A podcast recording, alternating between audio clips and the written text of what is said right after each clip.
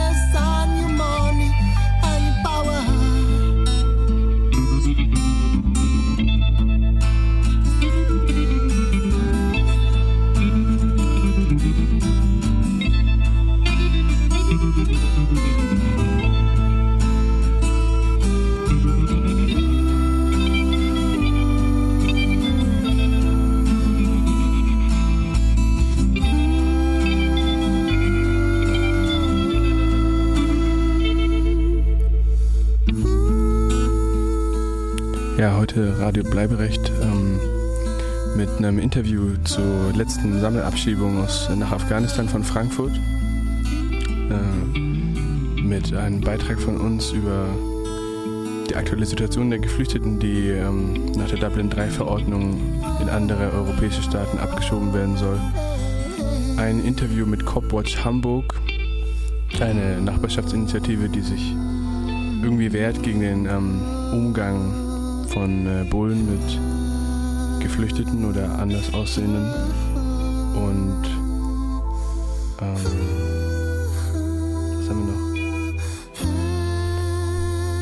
Dann haben wir noch ein Interview, was Michael mit Thomas Wald vom Roma-Büro Freiburg geführt hat und tollen Veranstaltungshinweise und ein tolles GEMA-freies Musikprogramm. Fett.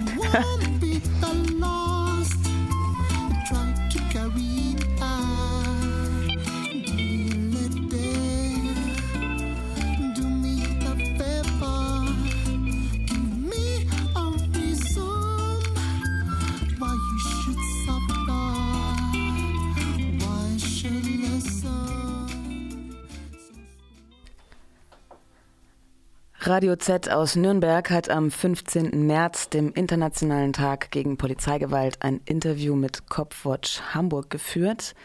Und wir werden euch jetzt das Interview vorspielen. Und zwar fanden im Rahmen des Internationalen Tags gegen Polizeigewalt am 15. März in mehreren deutschen Städten Aktionen statt. Der thematische Schwerpunkt lag in diesem Jahr auf dem Thema rassistische Polizeigewalt. Wir sind Copwatch Hamburg.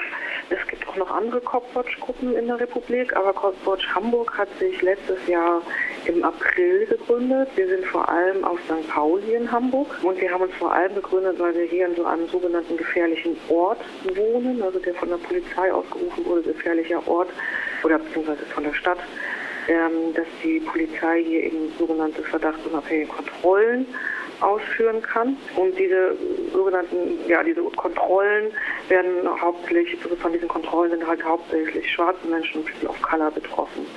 Das haben wir uns halt eine ganze Weile angeschaut und haben uns als Nachbarinnen, Aktivistinnen, auch Betroffene zusammengesetzt und haben gesagt, oh, das wollen wir eigentlich jetzt nicht so weiter hinnehmen und dann wollen wir uns irgendwie versuchen, zugegen zu organisieren. In Hamburg gibt es halt genau, es geht die ganze Zeit um die, um die drohende Gefahr oder um irgendwie Orte, in denen sie sagen, vermehrt Kriminalität auftaucht. Wir haben in Hamburg drei dieser Orte eingerichtet, gefährliche Orte eben sogenannte gefährliche Orte, nachdem man Gefahrengebiet ja irgendwie vom Verfassungsgericht, ich meine vom Verfassungsgericht, ich bin nicht so juristisch, nicht mehr erlaubt ist. Es ist jetzt erstmal ein gefährlicher Ort und ich glaube, also es wird als gefährlicher Ort bezeichnet, aber ich glaube auch das wird juristisch nicht auf Dauerstand haben. Und hier geht es eben vor allem um in diesen drei gefährlichen Orten, die Sie in Hamburg eingerichtet haben, geht es um die Bekämpfung der sogenannten sichtbaren Drogenkriminalität, sagen Sie. Aber im Zuge dessen werden halt vor allem schwarze Menschen und People of Color kontrolliert. Es sind ja auch noch viele andere Menschengruppen von rassistischer Polizeigewalt betroffen und bedroht.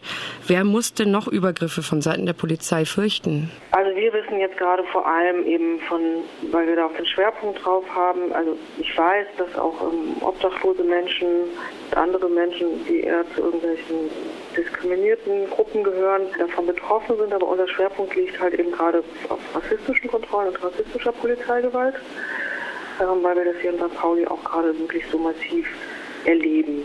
Also dass in den Gebieten, in denen wir hier sind, eben Leute aufgrund ihrer Hautfarbe, aufgrund ihrer vermeintlichen Herkunft eben kontrolliert werden ähm, unter dem Label der Drogenpolitik, aber was dabei auch in den letzten Wochen ganz deutlich wurde, dass es auch ganz um aufenthaltsrechtliche äh, Maßnahmen geht. Weil unter anderem zum Beispiel gerade, das ist ganz aktuell, ein Abkommen mit Gambia gibt, ein Rückführungsabkommen. Und im Moment hält sich in Deutschland eine gambianische Delegation auf. Und da gibt es sogenannte Anhörungen, wo hier gerade im Moment auch sehr viele Leute mitgenommen werden, schwarze Menschen mitgenommen werden, um herauszufinden, ob sie aus Gambia kommen und ob es eine Möglichkeit gibt, sie dorthin abzuschieben. Das ist gerade, an diesem Themenschwerpunkt sind wir halt gerade sehr stark dran. Ja, das ist ja auch der Themenschwerpunkt der diesjährigen Demo. Ja, was ist denn da eigentlich geplant jetzt heute? Wir haben heute den 15. März. Das ist der Internationale Tag gegen Polizeigewalt.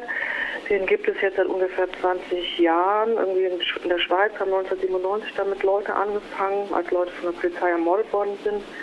Ähm, People of Color ermordet worden sind. Und dieses Jahr haben sich verschiedene Gruppen zusammengeschlossen, ähm, verschiedene Gruppen wie Copwatch, also es gibt auch Copwatch Frankfurt am Main, Copwatch Leipzig, die auch so eine ähnliche Arbeit machen wie wir. Also wir sind ja auch relativ jung und deswegen sortieren wir uns auch mal noch, was ist unsere Aufgabe, was wollen wir eigentlich machen. Und den älteren Gruppen, die heißen dann COP, ähm, COP Berlin, COP Kiel und Bremen.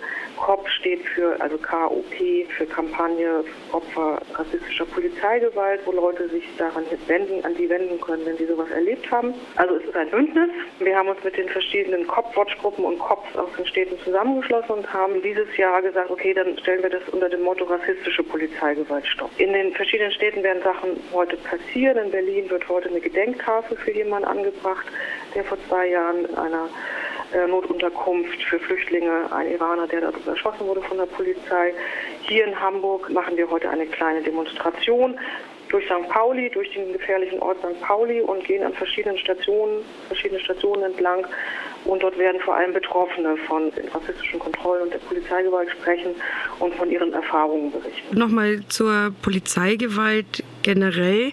Es wird ja immer meistens damit begründet, also oder besser gesagt, steht Polizeigewalt ja immer im Grundsatz der Verhältnismäßigkeit. Wie seht ihr da die Realität dazu? Naja, die Verhältnismäßigkeit ähm, ich glaube, das liegt in der Natur der Sache, weil wir halt auch uns äh, damit beschäftigen, dass wir sie, halt, also dass, dass sie in, in keinem Fall gerade noch irgendwie in irgendeinem Verhältnis steht zu den, na, beziehungsweise andersrum.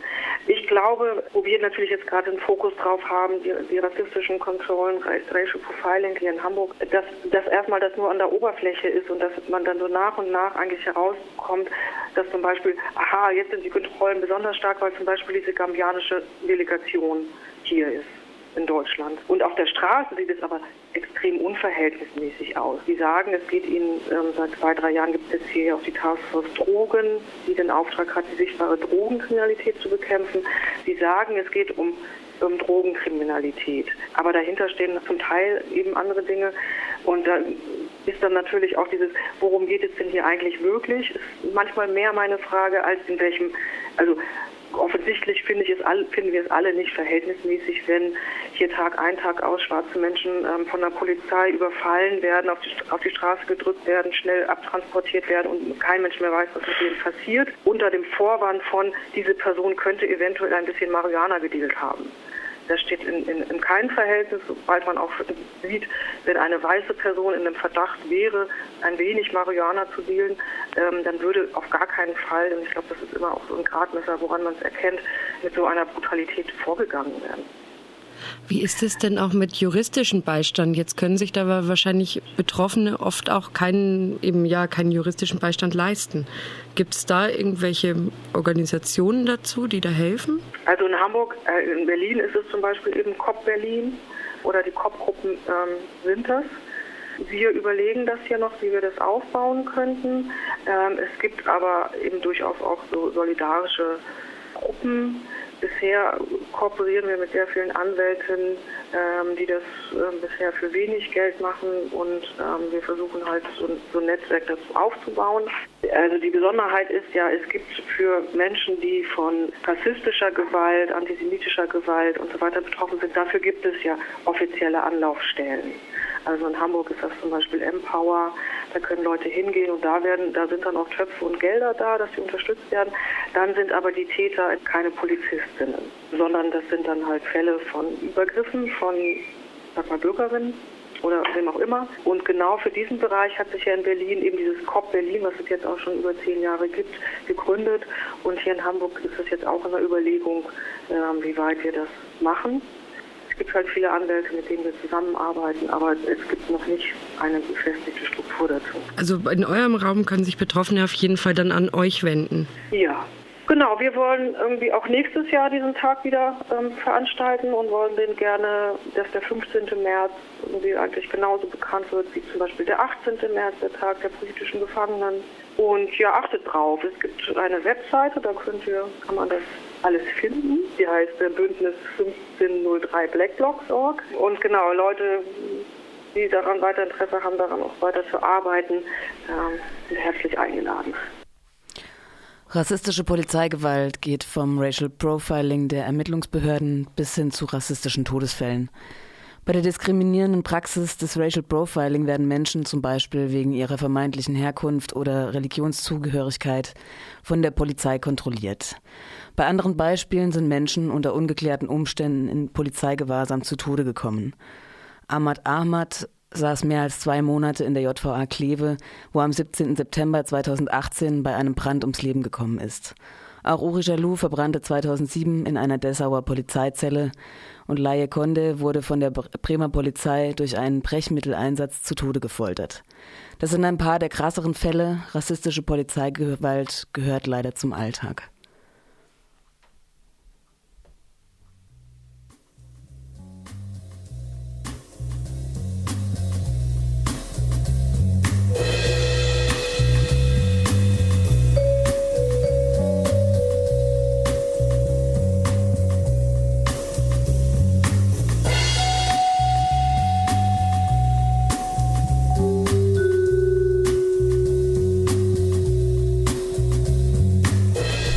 Musik äh, von einem Freund aus Berlin, Shiraz Castle Magic, in dem Lied Shirikan.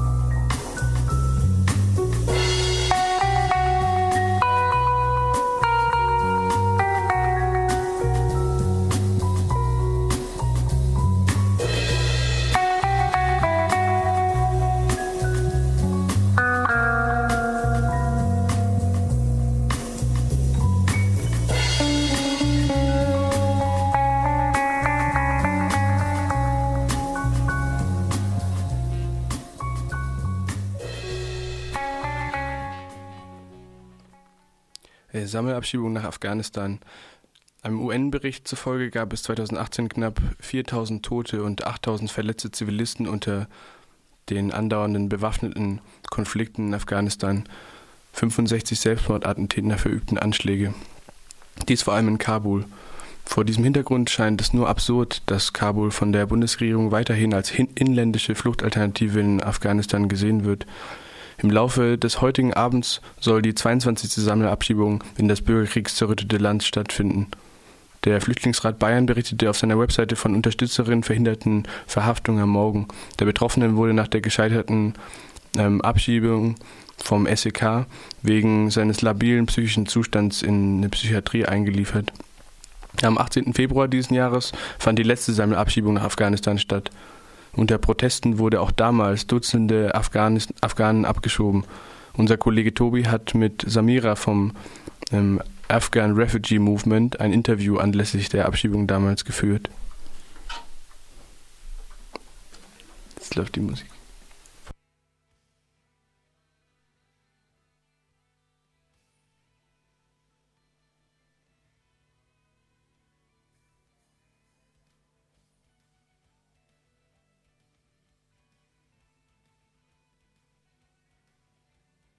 Wir sprechen mit Samina vom Afghan Refugee Movement. Hallo Tobi. Gestern ging der inzwischen 21. Sammelabschiebungsflug nach Afghanistan. 38 Menschen wurden aus Frankfurt nach Kabul abgeschoben. Ihr habt dagegen Proteste am Frankfurter Flughafen mitorganisiert. Kannst du uns ein bisschen von gestern Abend berichten?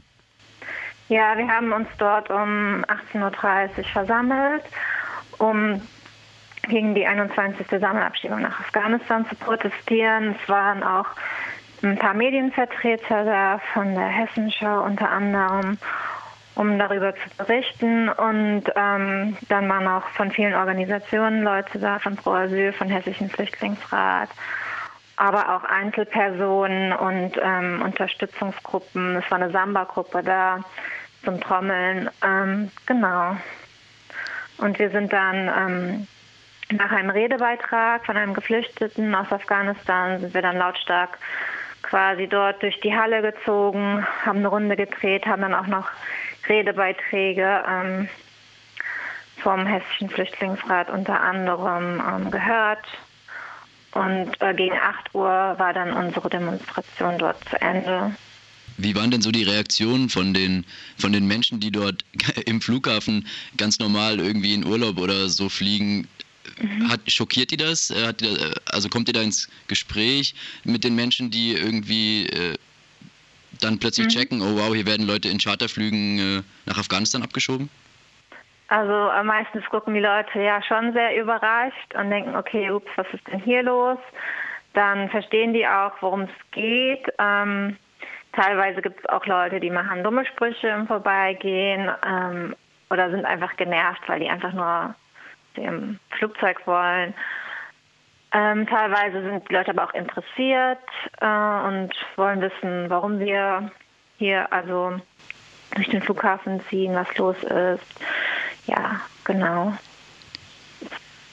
Trotz dieser äh, Proteste, die ihr da äh, organisiert, die auch regelmäßig organisiert werden, äh, scheinen die Abschiebungen nach Afghanistan äh, ja weiterzugehen. Und da mhm. wollte ich dich fragen, wie ist so die Stimmung, die du wahrnimmst, sowohl in eurer Organisation, eurer Bewegung, dem Afghan Refugee Movement und auch in der afghanischen Community. Wie kriegst du das so mit?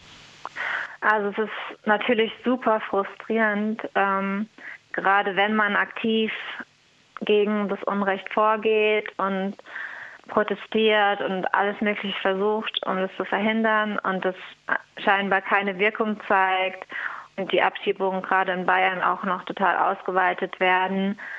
Ähm, es ist super frustrierend und ähm, demotivierend auch, sich dagegen einzusetzen. Ähm, es ist dann halt schwer, noch den Leuten zu sagen, dass es sinnvoll ist, dagegen zu demonstrieren, wenn man sieht, dass die äh, Demonstration quasi keine Wirkung zeigen, was wir am Anfang, also wo wir am Anfang noch nicht so das Gefühl hatten, dass die keine Wirkung zeigen, dass es mittlerweile halt dann schon irgendwie Frustrationen gibt. Andererseits ähm, muss es auf jeden Fall weitergehen, weil halt ähm, es doch noch ein Zeichen für die Community ist, dass halt nicht alle damit einverstanden sind ähm, mit den Abschiebungen. Und genau, aber klar, es ist vor allem jetzt große Frustration, Demotivation in der Community. Genau. In der bürgerlichen Presse und auch bei manchen Organisationen, die sich gegen manche Abschiebungen positionieren, wird ja äh, auch immer diese Unterscheidung oder oft diese Unterscheidung gemacht zwischen kriminell, nicht kriminell, Gefährder, nicht Gefährder. Mhm. Wie, für wie sinnvoll äh, hältst du diese Unterscheidung, wenn es darum geht, dass Menschen abgeschoben werden in ein Land, in dem politische Verfolgung herrscht und, und militärische Gewalt? Ja, ich glaube halt, diese Einschränkung erfolgte ja aufgrund der Proteste gegen die Abschiebung nach Afghanistan, um halt uns mundtot zu machen und zu sagen, ja, wir schieben ja wirklich nur böse, schlechte Menschen ab. Und ähm, es ist dann halt auch für manche Leute vielleicht ein Grund, nicht mehr gegen Abschiebungen nach Afghanistan zu demonstrieren, weil sie halt wirklich glauben, dass da wirklich nur ganz, ganz schlimme Menschen abgeschoben werden. Aber es, es macht ja auch keinen Sinn, wenn man ganz wenn diese Menschen wirklich so, wie behauptet, ganz äh, gefährlich sind, die dann nach Afghanistan abzuschieben, wo sie dann quasi auf freien Fuß sind, sobald sie aus dem Flugzeug steigen. Wobei selbst wenn ähm, jetzt eine Person kleinere Straftaten begangen hat, sie nach Afghanistan abzuschieben und quasi damit dem Tod auszusetzen, ist ja nicht wirklich ähm, menschenrechtlich vertretbar, denke ich. Ja. Du sagst, äh, dass Menschen, wenn sie nach Afghanistan äh, mhm. abgeschoben werden, so dem Tod ausgesetzt werden. Und das ist ja auch ähm, ein, ein Slogan, der zum Beispiel auch auf Bannern zu lesen ist, ähm, mhm. mit, mit denen gegen so Abschiebungen demonstriert werden. Vielleicht kannst du da nochmal ein bisschen drauf eingehen. Was ist denn, was sind denn so Erwartungen, die man haben muss oder auch Erfahrungen, die gemacht wurden? Was passiert mit Menschen, die nach Afghanistan abgeschoben werden? Also Soweit wir wissen, werden die ja in den ersten zwei Wochen ungefähr noch in einem Hotel untergebracht nach der Abschiebung und dann sind sie quasi auf sich allein gestellt. Ähm, es ist halt je nachdem, was für einen Hintergrund die Person hat, unterschiedlich. Ja, wenn die Person vielleicht noch nie in Afghanistan war, weil sie im Iran oder in Pakistan geboren ist und dort auch gar keine Familie mehr hat, also dann ist, wenn die Person die Möglichkeit hat, ja, das sind natürlich auch finanzielle Mittel äh, vonnöten. Dafür ähm, ist die dann so schnell wie möglich wieder dabei, aus dem Land zu fliehen. Ähm, wenn sie Familie hat, wird sie vielleicht noch versuchen, ähm, bei der unterzukommen, wenn es möglich ist. Aber was halt alle Leute betrifft, die abgeschoben werden, die haben halt alles alle so ein Stigma. Erstmal, dass die vielleicht Kriminelle sind oder Straftäter und zweitens, ja, dass sie halt jetzt aus Europa kommen und eventuell auch Geld haben oder auch Verräter sind oder Spione. Also da ähm, haben die Personen auf jeden Fall zu kämpfen, wenn die sich quasi wieder in die afghanische Gesellschaft eingliedern wollen würden, was die meisten aber nicht wollen, weil es viel zu schwierig ist. Und deswegen treten die meisten doch wieder die Flucht an, wenn sie halt die Möglichkeit dafür haben, was natürlich jetzt nicht bei allen der Fall ist, dass die dann ähm, finanziell dazu in der Lage sind. Genau. Ein Thema, das oft äh, zu, zu kurz kommt in dieser öffentlichen Debatte, ist äh, der, der Bundeswehreinsatz in Afghanistan, der gerade wieder verlängert wird. Deutschland führt einen Krieg in einem Land, von dem es sagt, Menschen könnten dorthin sicher abgeschoben werden. Die Reisewarnungen des Auswärtigen Amtes sagen da was anderes, aber gelten offensichtlich nicht für alle, gelten nicht für mhm. Afghaninnen und Afghanen. Was sagst du zu diesem Widerspruch? Ja, es ist auf jeden Fall ähm, etwas, was mich sehr frustriert, dass Deutschland quasi nicht seine eigene Verantwortung ähm, bei dieser Fluchtbewegung aus Afghanistan wahrnimmt und sagt, hey, wir sind da seit 17 Jahren Kriegseinsatz und natürlich flüchten da Menschen und natürlich müssen wir, wenn wir an diesem Krieg beteiligt sind, auch diesen Menschen helfen, die da flüchten und die aufnehmen. Und äh, nein, im Gegenteil, die werden dahin wieder abgeschoben, obwohl gerade auch die Bundeswehr bestimmt Berichte auch an die Regierung schreibt und sagt, dass es dort nicht sicher ist. Und bisher wurden ja auch keine wirklichen sicheren Gebiete explizit genannt, obwohl es immer behauptet wird, dass es sie gibt. Ähm, Genauso wie deutsche Konsulat, deutsche Botschaft gibt es mittlerweile auch nicht mehr in Afghanistan, weil die ja in die Luft gesprengt wurden. Also ich glaube, die deutsche Regierung weiß ganz genau, was dort los ist und trotzdem will sie halt keine Verantwortung übernehmen für die Folgen von diesem Kriegseinsatz. Und um gegen diese, ja, um gegen diese Ungerechtigkeit äh, zu protestieren, aber auch euch zu organisieren, ähm, habt ihr das Afghan Refugee Movement gegründet, eine selbstorganisierte Gruppe von Geflüchteten im Rhein-Main-Gebiet.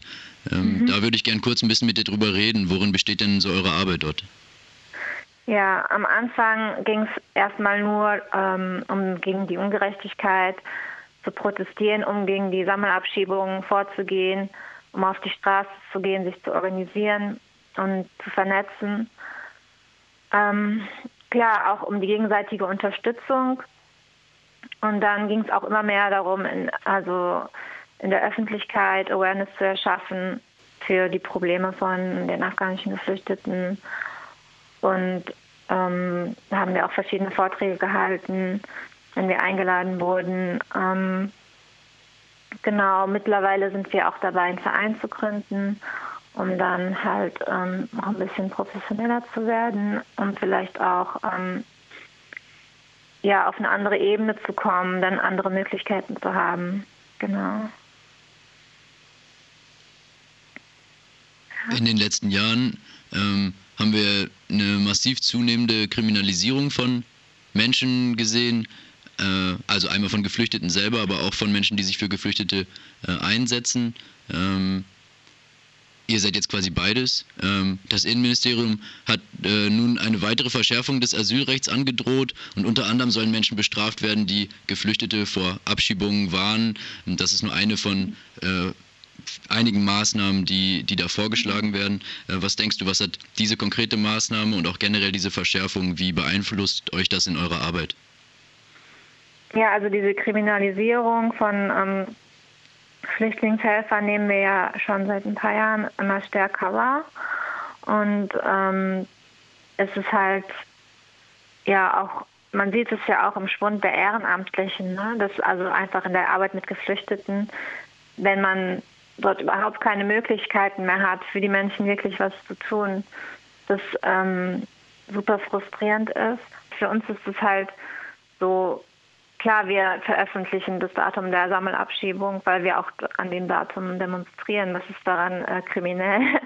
Also wir haben jetzt auch keine Listen, dass wir jetzt die Leute konkret warnen könnten.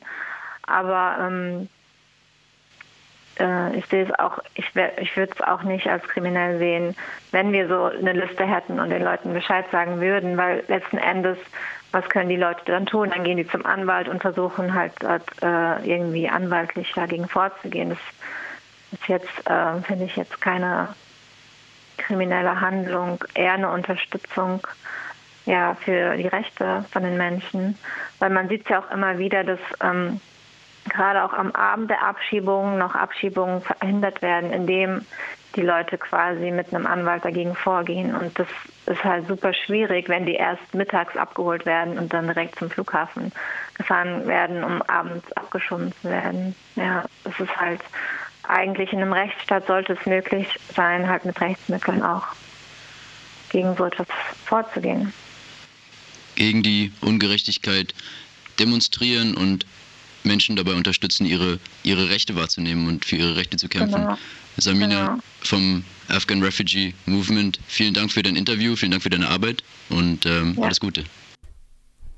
Ja, das war ein Interview von Tobi äh, mit ähm, Samria vom Afghan Refugee Movement. Ähm, ja, wir von Radio Bleiberecht bleiben dabei. Keine Abschiebung nirgendwo hin und auch nicht nach Afghanistan und ähm, machen weiter mit Musik. tu see.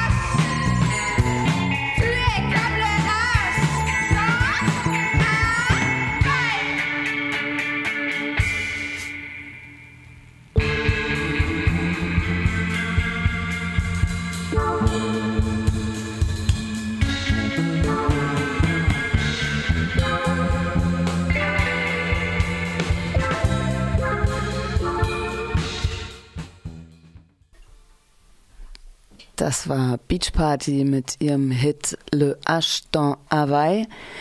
Und wir machen weiter mit einem Interview, das Maike mit Thomas Wald vom Roma-Büro Freiburg geführt hat. Das Roma-Büro Freiburg veranstaltet heute im Rahmen der Wochen gegen Rassismus eine Präsentation zu einer Studie und zwar wurde, hat das Roma-Büro ein Jahr lang eine Gruppe von Sinti und Nee, die haben ein Jahr lang Vorfälle und Erfahrungen von Diskriminierung und Rassismus gesammelt und besprochen und versucht zu verarbeiten. Abstrakte, körperlose und weiße Begriffsakrobatik interessiert sie allerdings nicht und für sie ist entscheidend, wie trotz erheblichen Drucks den eigenen Weg, der eigene Weg gegangen werden kann. Und auf der Veranstaltung wird eben die Studie zu den Vorfällen und Erfahrungen vorgestellt. Ich werde den Text das nächste Mal besser vorbereiten. Und jetzt geht's los mit dem Interview. Ja, das ist eine Diskussion, die die weiße Mitte gerne mit sich macht. Äh, aber das ist überhaupt nicht der Angelpunkt, sondern das ist unserer Meinung nach eine Ablenkung. Bei Diskriminierung geht es nicht um Sprache primär. Bei Diskriminierung geht es um Raum und Körper. Das ist eine ganz andere Ebene. Die, äh, auf der Ebene wird festgelegt, wer dominant ist, wer zu gehorchen hat, wer gar nicht anwesend ist. Äh, in, auf die, in diesem Raum haben wir unsere Studie gemacht und nicht im Raum von Sprachakrobatik. Diskriminierung von Roma und Sinti in Freiburg 2018 heißt, ist der Titel eurer Präsentation. Diskriminierung von Roma und Sinti ist wahrscheinlich in Freiburg und im Ländle, sage ich jetzt mal, an der Tagesordnung, wird aber ganz selten skandalisiert. Die meisten Abschiebungen, die hier in der Gegend auch aus Karlsruhe oder vom Baden-Airpark passieren, betreffen Roma und Sinti. In sogenannte sichere Herkunftsstaaten geht das ja dann meistens, die aber nicht sicher sind. Bezieht sich auch darauf eure Studie? Ist das auch ein Teil davon? Ja, sicher ist das ein Teil davon, aber das ist nur ein Teil. Das bezieht äh, die Unsicherheit überhaupt der eigenen Existenz.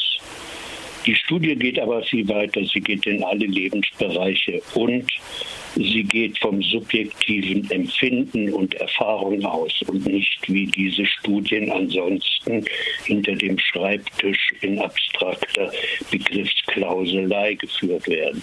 Das ist der große Unterschied dieser Studie und wahrscheinlich die erste Studie, die auf knapp 200 Berichten von einzelnen Sinti und Roma beruhen, die sie in ihren Großfamilien gemacht haben.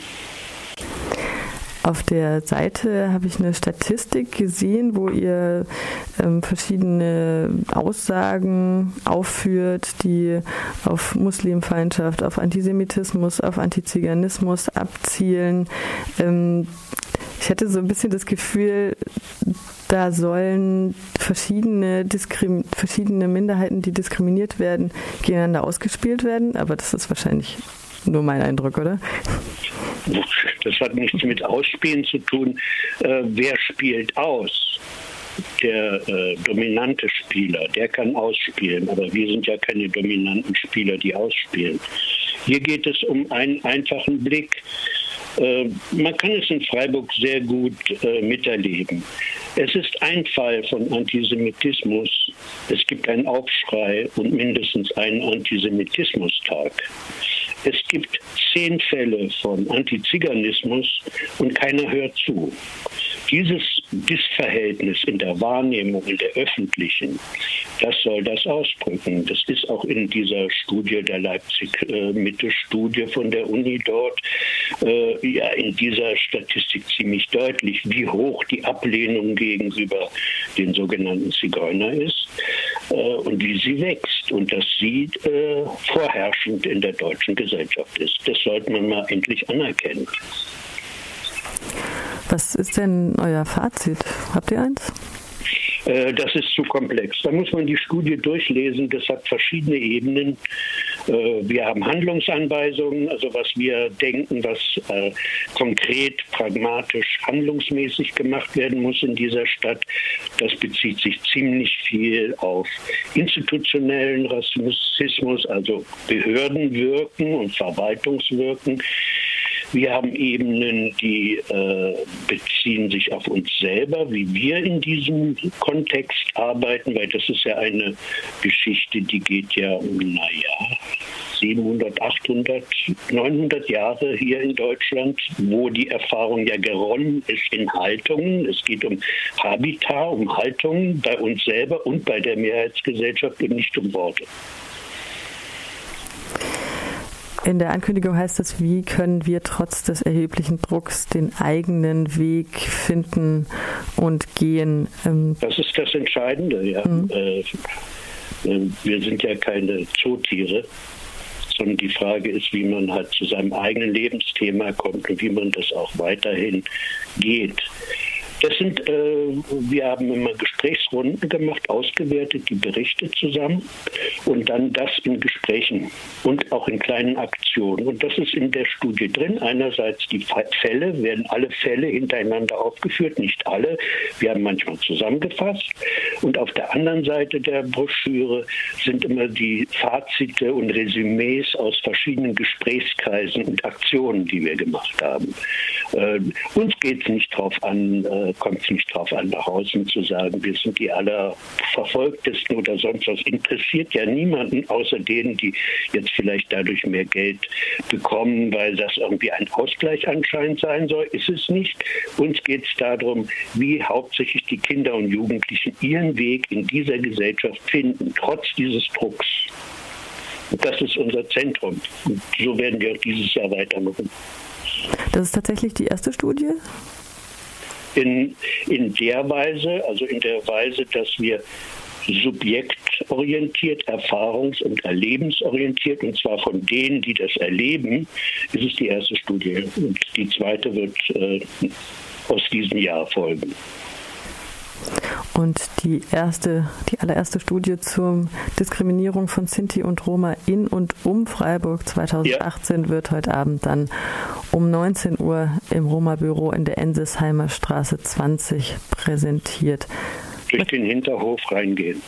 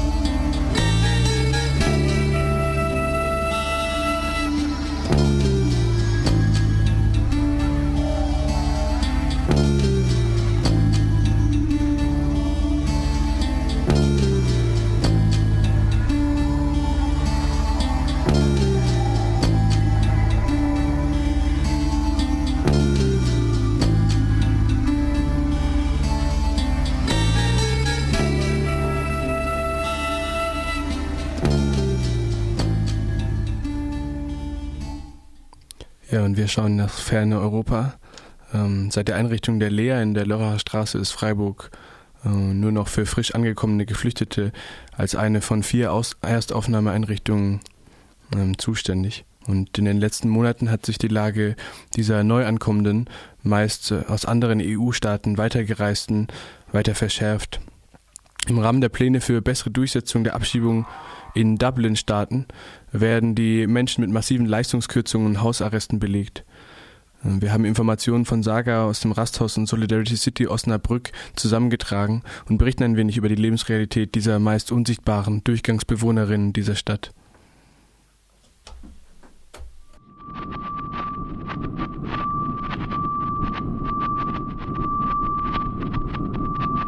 Laut der Dublin-III-Verordnung ist derjenige EU-Staat für einen Asylantrag zuständig, den die antragstellende Person zuerst betreten hat. Da Deutschland von anderen Mitgliedstaaten umgeben ist und die meisten Asylsuchenden über den Landweg eingereist sind, bekommen viele Antragstellerinnen in Deutschland nach einiger Zeit einen sogenannten Dublin-Bescheid. Das bedeutet, dass ein anderer Mitgliedstaat für ihren Antrag zuständig ist und sie dorthin abgeschoben werden sollen. Dies muss in der Regel innerhalb von sechs Monaten geschehen, nachdem das nach Dublin-Verordnung zuständige Land sich zur Rücknahme der Menschen bereit erklärt hat. Verstreicht diese Frist, ohne dass die betroffene Person abgeschoben werden kann, muss der Asylantrag doch in Deutschland bearbeitet werden. Seit Anfang 2019 werden die nach Dublin-Verordnung ausreisepflichtigen Personen alle mit unterschiedlichen Arten von Hausarresten belegt. Das bedeutet, dass sie nachts auf unbestimmte Zeit oder in einer bestimmten Woche in ihren Zimmern sein müssen. Wenn sie dann zum Zeitpunkt ihrer Abschiebung nicht angetroffen werden, werden sie für flüchtig erklärt und die Überstellungsfrist auf 18 Monate verlängert. Als Flüchtige werden den Betroffenen außerdem die Sozialleistungen bis auf ein Minimum zur Deckung ihres Bedarfs an Ernährung und Unterkunft reduziert. In der Praxis bedeutet das für viele Migrantinnen, die wegen traumatischer Erlebnisse in Italien oder anderen südeuropäischen Ländern auf keinen Fall dort hin zurück wollen, wo sie nach Dublin 3 hin sollen, dass sie praktisch ohne sicheren Wohnort und ohne Geld mehr als ein Jahr ausharren müssen. Menschen auf der Flucht haben gute Gründe, bewusst zu entscheiden, in welchem Staat sie leben wollen. Viele haben persönliche Bindungen zu Deutschland wie Verwandtschaftsbeziehungen, haben sich bereits eingelebt, die deutsche Sprache gelernt. Die Ankündigung, unter Gewaltandrohung in ein anderes Land gebracht zu werden, ist in vielen Fällen eine große Belastung und kann traumatisierende Wirkung haben, insbesondere bei Menschen mit Fluchterfahrung. Die deutschen Verwaltungsgerichte sehen in den Hausarresten übrigens keine unvertretbare Freiheitsberaubung und bestätigen die Behörden in ihren Maßnahmen zur geordneten Rückkehr der Dublin-Kandidaten.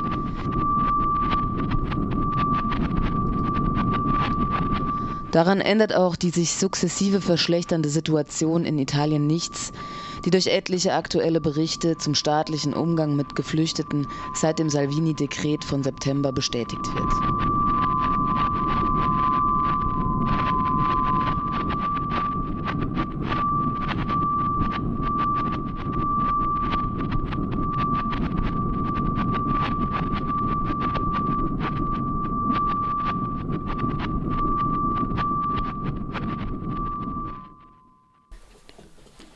Und jetzt kommen wir schon zu den Veranstaltungshinweisen. Äh, wie erwähnt, befinden wir uns gerade mitten in den Wochen gegen Rassismus, die vom 14. März bis zum 30. März hier in Freiburg stattfinden. Das Netzwerk für kritische Bildungsarbeit Respect lädt 2019 zu einem vielseitigen Programm aus Workshops, Filmen, Vorträgen Stadtrundgängen, Lesungen und Aktionen ein. Der Schwerpunkt der diesjährigen Wochen liegt auf den Themen Rechtspopulismus und Rechtsruck in der Gesellschaft. Neben einer Analyse der rechten Szene sowie rechten Parteien und Akteuren sollen auch Gegenstrategien vorgestellt und diskutiert werden, wie dem Vormarsch der Rechten entgegengetreten werden kann.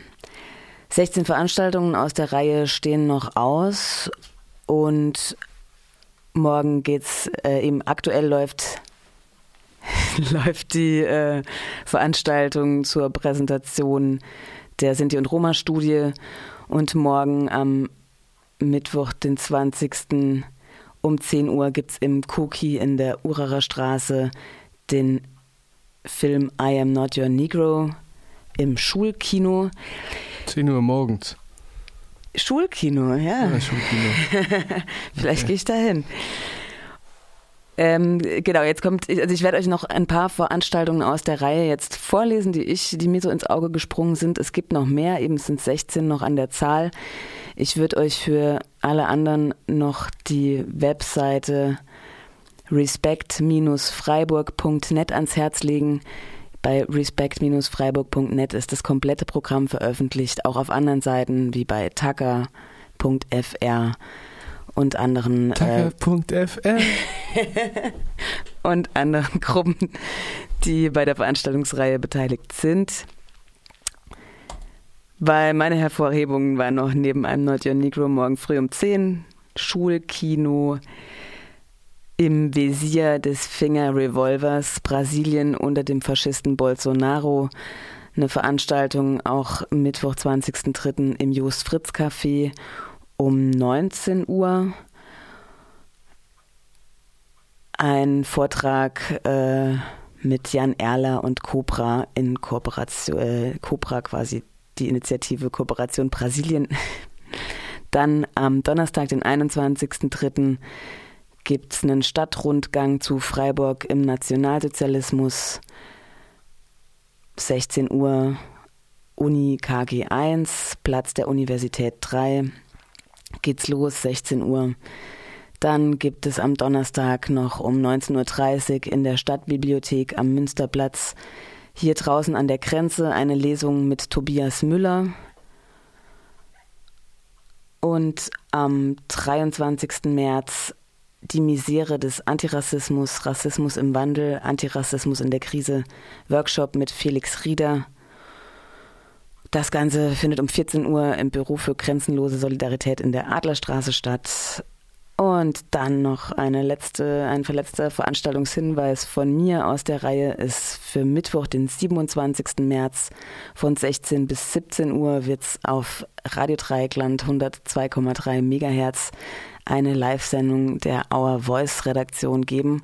Und in der Sondersendung von Our Voice, der Redaktion geflüchteter Journalistinnen bei Radio Dreieckland, stehen persönliche Erfahrungen von Geflüchteten mit Rassismus und Ausgrenzung in Freiburg und überall in Deutschland im Mittelpunkt.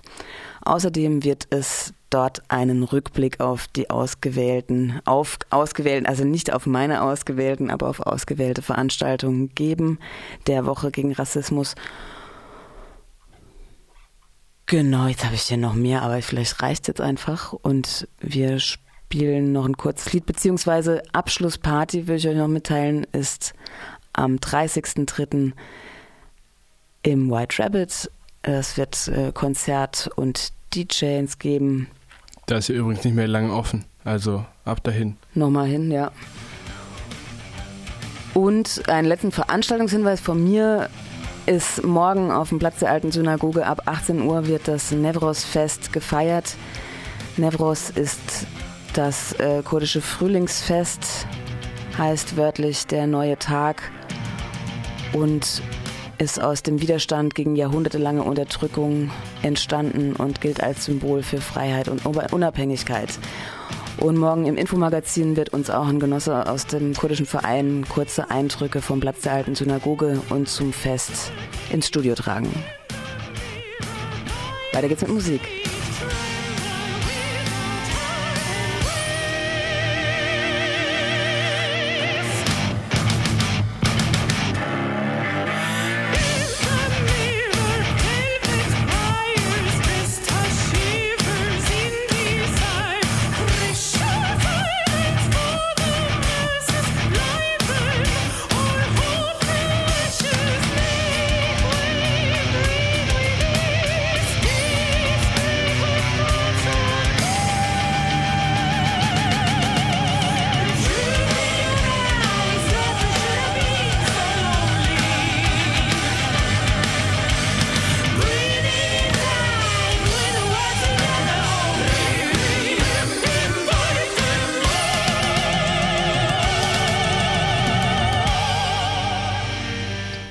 Weiter geht's ähm, mit äh, unserem typischsten Beitrag der Ankündigung von Sammelabschiebungen. Und äh, wie vorhin schon im, äh, im Beitrag über die Afghanistan-Abschiebung gesagt, heute findet wahrscheinlich jetzt gerade die nächste Sammelabschiebung, die 22. nach Afghanistan statt. Schaut sie euch an. Diese, naja, ähm, übermorgen von, von äh, Karlsruhe, Baden-Baden Air, Airpark nach Pristina, Kosovo um 11.30 Uhr am 21. Am 26. nach Georgien vom Flughafen Düsseldorf und am 27. wieder von Karlsruhe, Baden-Baden nach Belgrad und äh, Serbien. Mazedonien, auch um 11.30 Uhr. Am 2.4. dann ein Flug nach Ghana geplant. Ähm, genau, das wissen wir nicht so ganz genau. Ihr schaut einfach nach auf ähm, aktionbleiberecht.de. Da gibt es immer alle Termine, die der Anti-Abschiebeindustrie bekannt sind. Und ähm, damit eine äh, fette linke Faust nach oben an die ganze Szene. Und ein Song, dann ist die Sendung vorbei. Äh, Negative Terminal Data. Vielleicht sagen wir noch Tschüss. Du sagst auch noch Tschüss. Ich sage auch noch Tschüss. Ich habe auch schon Tschüss gesagt. Du hast schon Tschüss gesagt. Ja. Wir hören uns wieder am nächsten dritten Dienstag. Und das ist der. Ist das schon der 16. April? Der 16. Ah. Ich hatte da irgendwie was anderes im, im Kopf. Aber ja, 16. auch gut. Ja, da müssen wir freuen uns. Ciao.